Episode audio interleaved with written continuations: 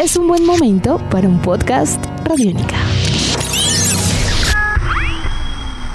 Podcast Radiónica. Hey, hey, mama said the way you move, gonna make you sweat, gonna make you groove. Bienvenidos a esta nueva edición de Podcast Rock and Roll Radio, un producto de Radiónica desarrollado por el señor Andrés Durán, arroba Andrés Durán Rock, y quien les habla, Héctor Mora, arroba Mora Rock and Roll, bajo la producción de Juan Jaramillo, Jairo Rocha y la captura sonora de Gabriel Medellín. Abarcando heavy metal, folk, rock and roll puro y blues, el cuarto álbum sin título de Led Zeppelin es un disco monolítico que define no solo a la banda, sino también el sonido y el estilo del hard rock de los años 70. Para este trabajo, Zeppelin fusionó su majestuoso toque rock con un poco de folk celta místico y rural, algo que les dio un alcance épico y que lo convertiría en uno de los trabajos más influyentes de la agrupación en toda su carrera. Esta producción fue estrenada oficialmente en noviembre de 1971 y a la fecha vendió más de 41 millones de copias. Es considerado un álbum fundamental en la historia de la banda y la historia del rock. Así que hoy en Podcast Rock and Roll Radio celebramos los 50 años de Led Zeppelin 4. Eso y mucho más para los próximos minutos. Andrés, muy buenas tardes. Como es habitual, un placer estar con usted el día de hoy al lado de una gran joya de la música, no solo de Led Zeppelin, sino del rock and roll en general. Sí, señor, del rock and roll en general. 50 años de Led Zeppelin 4 o el disco eh, del viejito, como se le llama aquí en nuestro país. Bueno, pues agradecimiento a todas las personas que hacen posible este Rock and Roll Radio Podcast. Bueno, vamos a iniciar precisamente por la carátula, Héctor. Es una carátula que aparece una fotografía como desde un ángulo donde una casa ha sido demolida, pero quedó un cuadro colgado, que es donde está este viejito llevando unos maderos, pero al fondo, al fondo de esta estructura, eh, se puede apreciar bien un edificio que corresponde al Salisbury Tower, a la torre Salisbury, que existe en la actualidad. Y eso prácticamente es todo. Aquí no hay eh, ningún aditamento que diga ni nombre de grupo, ni los famosos símbolos, absolutamente nada, ni Led Zeppelin 4, ni nada. En la parte interior se abre y aparece la montaña con el famoso monje en el, en, el tope de la montaña con la, con la lámpara, que es, eh, digamos, eh, lo que ejemplifica el sueño de Jimmy Page en la canción Days and de la banda sonora y la película The Sun Remains the Same, que yo no sé si Héctor ha hecho el, experimento que cuando usted la despliega, la abre y la, y la, y la junta a un espejo en la parte donde está la ilustración, pues eh, aparece una especie de demonio con, pues, con dos monjes ya porque el, espejo duplica al monje en la cabeza. No, allí todavía trae más eh, misterio a lo que viene a ser un álbum, a realizar el ejercicio que usted plantea que es famoso. Eh, no lo he tenido yo, pero lo he visto por amigos y, conozco eh, a qué se refiere. Y eso lo único que alimenta es más la leyenda, siento yo, alrededor de este trabajo, porque como usted me dice, es un disco sin título realmente. Lo que pasa es que se le dice el 4 porque es el cuarto, pero no tiene el artista el nombre del grupo en la portada tampoco. Eso lo hace todavía más esotérico, podríamos decir, y más, más, más eh, misterioso. Eh, y, se, se ve de manera completa a la hora, la verdad, sustentado por una música que corresponde a ese sentir.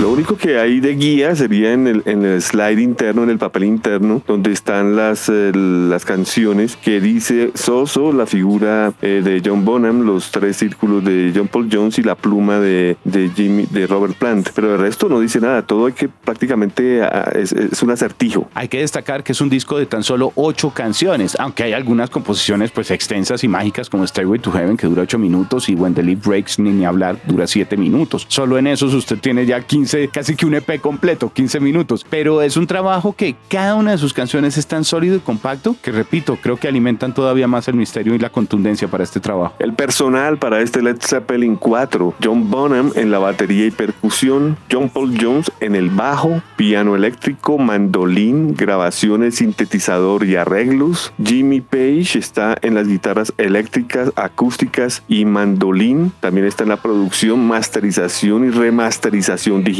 y Robert Plant está en las voces y armónica. Eh, músicos invitados está Sandy Denny, que es la que canta en respaldo a, Robert Plant en la canción Battle of Evermore. Recordemos que ella hacía parte de la agrupación británica de folk Fairport Convention. Y tenemos a Ian Stewart en el piano en la canción Rock and Roll, nada más y nada menos que el cofundador de los Rolling Stones, ya fallecido. Este fue un trabajo supremamente exitoso también, Andrés. Obviamente el grupo venía con, con un respaldo y con una aceptación importantísima, eran eh, una de las bandas más importantes del mundo, tal vez para este momento. Y de hecho, el trabajo llega al número uno en listados en Inglaterra, número uno en los Estados Unidos, de hecho, número dos dentro de los 200 de Billboard, saliéndonos un poquito de los listados solo de rock. Eh, y sería un trabajo contundente. Ahora, una gran pregunta acá es, y que quisiera hacerle eh, concretamente, es este trabajo incluye el famoso Stairway to Heaven, uno de los himnos del grupo, sin lugar a dudas, que ha logrado trascender con el paso de los tiempos. Eh, ¿Qué tan importante viene a ser este Stairway to Heaven, este, este escalón dentro de todo el disco para la propuesta que usted siente de Led Zeppelin en el 4? No, Héctor, es la canción más importante de Led Zeppelin. Es claro que es eh, su obra maestra, su obra máxima. Así que cada vez que uno eh, se pregunta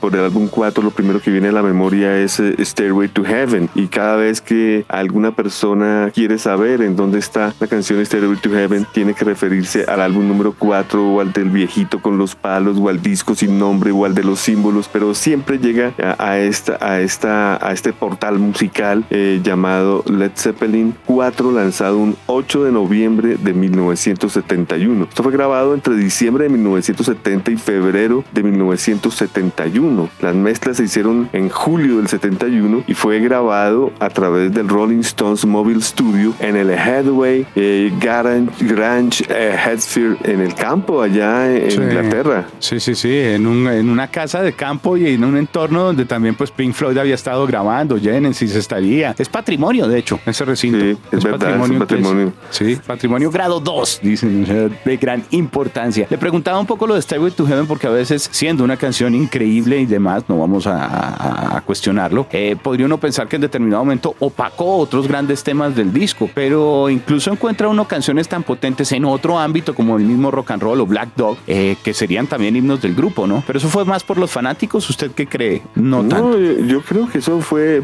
por, diferentes situaciones. En primer lugar, por la película, me parece que sí. Ah, bueno, primero la película fue después. Digamos la radio. La radio, cuando este disco, este disco se lanza en el 71, pues la radio se encarga que, que, la canción Stairway to Heaven eh, eh, ni siquiera sea sencillo. El primer sencillo obligado fue Black Dog, el segundo fue Rock and Roll. Y como lo digo, la radio se encargó de poner Stairway to Heaven sin que fuera un, un sencillo obligado por el sello disquero. Así que de allí comienza pues la, la comercialización, digamos, y el, y el, éxito de esta canción que pues ella no tiene la culpa, no es como tantas eh, canciones en el mundo entero que han sonado millones y millones, billones diría yo de veces, pero pues que el no incluirla entre los sencillos me pareció una, una estrategia inteligente ya porque la canción por sí sola pues hace la magia que usted dice. Posteriormente ya con la película pues se reafirma, todo el mundo estaba esperando la canción como tal y ya después eh, nunca deja de sonar. Yo creo que es, es claro que hasta en los almacenes de música dicen por favor no tocar la canción.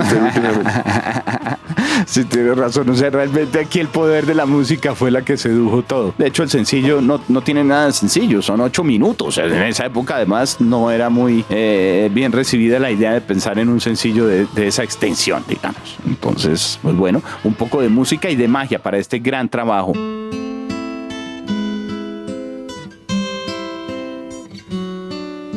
¿Lo recordamos, le parece, un poco alrededor de lo que son las canciones que conforman este Claro que sí, esto ahora con el Black Dog, el perro negro, una canción que fue, digamos, se fue, bautizada a, través de un perro negro que estaba a los alrededores de la, Headley Grange durante la grabación. El riff principal hecho por Jimmy Page, John Paul Jones eh, hace también, eh, digamos, eh, buen respaldo. la entrada a capela también totalmente identificable de Robert Plant. Podemos decir que es una canción que puede ser otro himno, ¿no? Yo recuerdo que se hablaba mucho del perro negro, el perro negro, al igual que Stairway to Heaven, la diferencia es que Stairway to Heaven es una canción suave al inicio, fuerte al final, mientras el Black Dog es toda fuerte de inicio a fin. Ah, la interpretación de Plant también hay que destacarla. Eh, para hacer la canción abre de una vez con toda la potencia y es una canción de tanta energía que es muy consecuente con la siguiente, con un poco de lo que sería este rock and roll. Rock and roll, imagínense ustedes la canción que abre la película, ¿no? De Sun Remain the Same. Esa es una colaboración con Ian Stewart Stewart y vino a idea en un jam mientras se grababan las sesiones en el Headley Grange. El baterista John Bonham escribió la introducción que todos conocemos y pues vuelvo y repito, esto salió con un jam con una gran influencia de la canción de Little Richard's Keep a Knocking. la canción se convirtió en unas favoritas en concierto y pues como lo digo se presentaba como canción que abría los conciertos en algunas ocasiones. Un sonido agresivo también, potente, casi que para un riff inmortal dentro de la historia del rock de guitarras también. Yo creo que tiene mucho eh, de ese protagonismo rock and roll. Eh, tiene al mismo tiempo como un, un, poco de libertad alrededor de lo que puede ser ese desfogue también de las guitarras y la imagen para ese entonces, parece 1971. Ahora la canción prepara lo que viene a ser ya el camino de, de toda esa fuerza, digamos, más cruda y nos lleva a una visión un poco más, eh, podríamos decir, mística eh, con la siguiente canción y que tiene también un trato dentro de todo lo que puede ser lo oculto, los bosques, las historias de, de bosques y demás con The Battle of Evermore. Más acústica, sí señor. Aquí está ante todo protagonista el mandolín ejecutado por Jimmy Page, eh, la voz de Sandy Denis, como lo dije, de la Fair World Convention. Es, en raras ocasiones los Led Zeppelin invitaban a una mujer a, a grabar y lo hicieron justamente en este disco. De hecho, hay covers importantes como las que hicieron las hermanas Nancy y Anne Wilson de Heart. Eh, es una preciosa canción, diría yo. Es un tema destacado también que prepara el terreno para un, vecino casi que natural y muy compacto dentro del disco, que a esta altura nos demuestra casi que por bloques las intenciones de la banda, porque aquí ya viene el famoso Stairway to Heaven, Andrés, en donde también encontramos toda esta visión eh, alrededor de la mitología, la religión, lo oculto, eh, una guitarra acústica que comienza de manera también muy especial al principio y que se disfruta con casi que cada dedo golpeando un poco cada nota y luego el riff poco a poco nos va eh, seduciendo. Es un, digamos, yo, siento que de todas formas es una canción que es tan potente que podría sostenerse casi que sola sin necesidad de un disco. El álbum creo que es tan sólido que no permite que se sienta esta canción como algo aparte y que la gente hable de Stairway to Heaven y el disco. Se siente parte del disco, pero casi que solo esta canción podría ser un disco. Sí, es verdad, por lo extensa y por la cantidad de situaciones que ocurren es, la super canción, ¿no? Hay muchos artistas aquí, el solo de guitarra, el piano eléctrico de John Paul Jones. Recordemos que eh, Jimmy Page eh, grabó el solo de guitarra utilizando una Fender Telecaster que le obsequió Jeff Beck y ya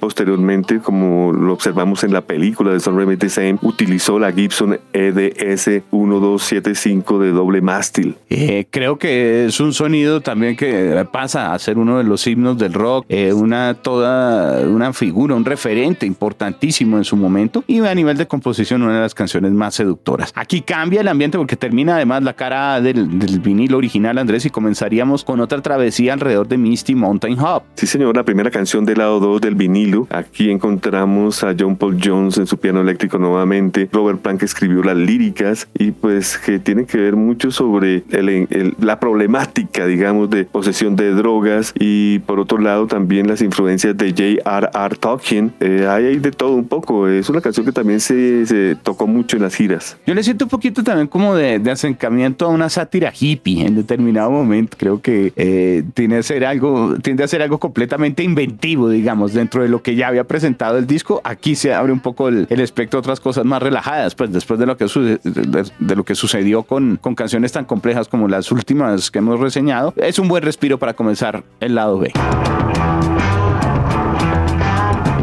Luego vienen Los Cuatro Palos, que es una canción donde se destaca el tocar de la batería de John Bonham y pues el título de Los Cuatro Palos viene de el eh, hecho de que la canción fue grabada eh, con cuatro baquetas, dos baquetas en cada mano. Y esto dificultó el proceso de grabación donde se tuvieron que eh, hacer una cantidad de tomas. Y la canción era tan difícil para el propio Bonham que pocas veces se tocó en concierto, a diferencia del ensamble Que siempre la tocaron en el famoso ensamble con la Bombay Symphonic Orchestra y el ensamble egipcio de Hossam Ramsey, tocándola pues de una manera sin igual, ¿no? Recordemos que en este gran proyecto el que se encargó de reemplazar a, a Bonzo fue el baterista Michael Lee, que lo hacía de una manera impecable tocando las cuatro baquetas. Recordemos que Michael Lee murió tristemente el 24 de noviembre del 2008, parece una maldición entre bateristas. Esta canción es de las más emblemáticas, sin lugar a dudas, también para, para John Bonham, eh, con todas las características que usted comenta y solo agregaría que también demuestra un, gran conocimiento y un eh, desarrollo percutivo dominado completo entre eh, a veces ritmos como el 6 octavos africano o un 5 octavos que es puro jazz. Es un ejercicio muy muy completo que realmente eh, hace brillar el trabajo de ritmo de la banda. Luego viene la canción Going to California, una canción prácticamente dedicada a este estado de los Estados Unidos, en donde habla sobre los terremotos, sobre las mujeres hermosas, sobre el vino, sobre lo que iba a ser una,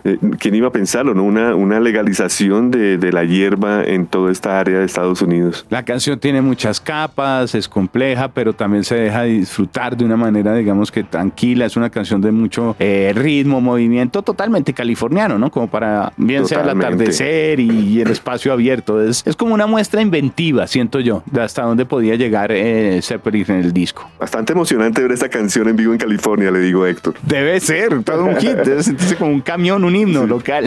No, la gente, la gente eh, eh, como grita cuando, cuando él dice las palabras, ¿no? I'm going to California, y la gente inmediatamente grita. Bueno, pues eso nos da paso a otro momento destacado dentro del disco, no solo porque es el final y es la segunda canción más extensa de todo el trabajo, sino porque realmente es una interpretación y un escuchar eh, completo que tiene un llamado del blues, me atrevo a decir de manera especial para When the Leaf Breaks. Ese, es una especie de cover de un blues que solía cantar Memphis Mini y Kansas Joy McCoy en 1929. Es una canción que pues me parece que es, es buen tema para cerrar, ¿no? Un blues cerrando este magnánimo Led Zeppelin 4 me parece que, que es inusual, pero hace un buen ambiente. Creo que además es consecuente también un poco con las cosas. Para este momento igual Led Zeppelin ya presentando esos dos primeros álbumes, por ejemplo, que tenían también un matiz de blues muy fuerte, habían permitido que los fanáticos no se quedaran quietos y fueran a extrañar de pronto eh, de alguna forma que el grupo no presentara ese tipo de herramientas y de características en sus álbumes. Ni hablar del 3, por ejemplo. Eh, entonces creo que, que es consecuente precisamente como para darle también un poco de conexión con, con, las, eh, con, lo que habían hecho y trabajado anteriormente. Héctor, eh, eh, los reviews de este disco, yo creo que no hay ninguna parte donde se le ponga una estrella o dos estrellas. en todas partes cinco estrellas y es excelente. Al igual que, digamos, galardones, ¿no? la Mojo le pone como de los mejores 100 discos de rock de todos los tiempos. Está en el Grammy Hall, Hall of Fame, la Guitar Magazine como el álbum of the Millennium, la Classic Rock la ha catalogado como número uno entre los 100 grandes discos de rock de todos los tiempos. La Rolling Stone también la tiene en el tope como de los 500 grandes discos de todos los tiempos. Y así podemos decir muchísimos, muchísimas otros destacados eh, galardones que ha tenido este álbum. No, realmente es patrimonio de la humanidad, Andrés, y por eso la fiesta en esta oportunidad,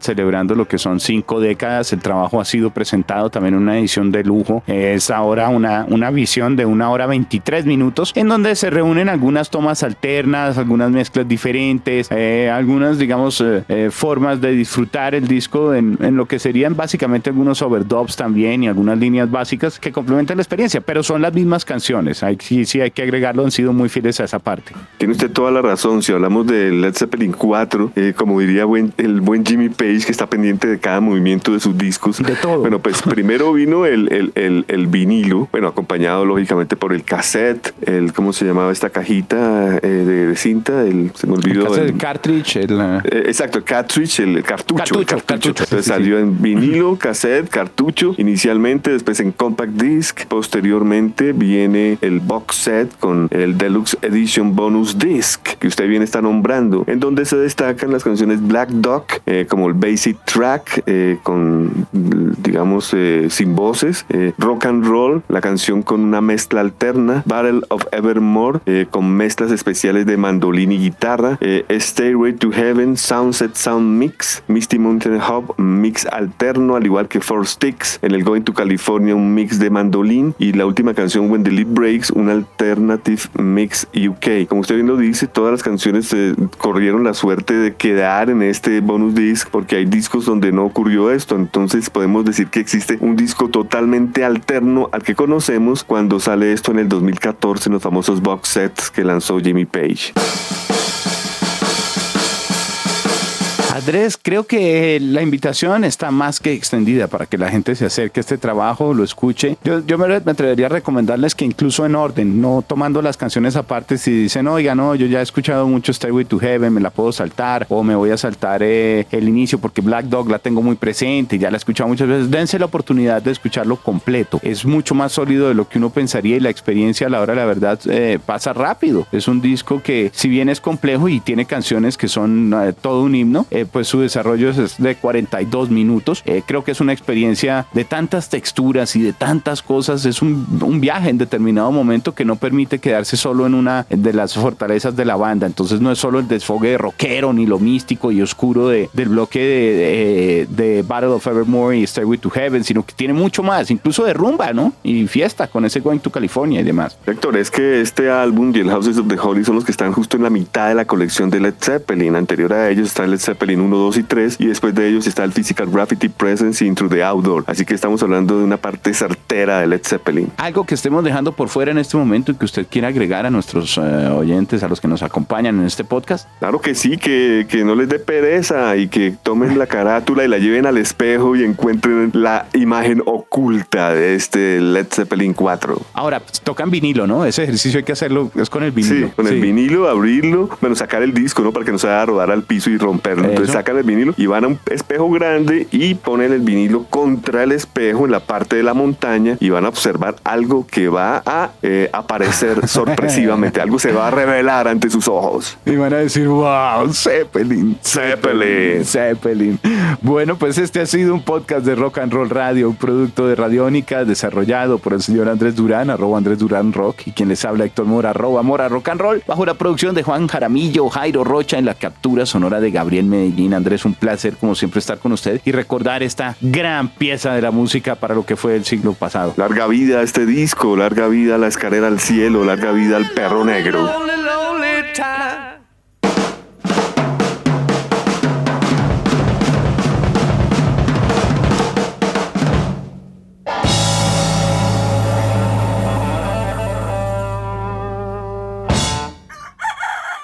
Hola, soy Fausto García Calderón. Hago parte del equipo de paz de Radio Nacional de Colombia y quiero invitarlos a escuchar Inquebrantables, Voces del Cambio, la serie de podcast en la que les traemos historias de gente excepcional que está cambiando la historia en lugares a los que ha llegado la paz.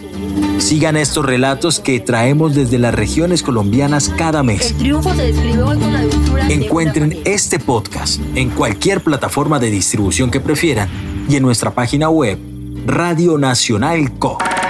Nuestros podcasts están en radionica.rocks, en iTunes, en RTVC Play y en nuestra app Radionica para Android y iPhone. Podcast Radionica.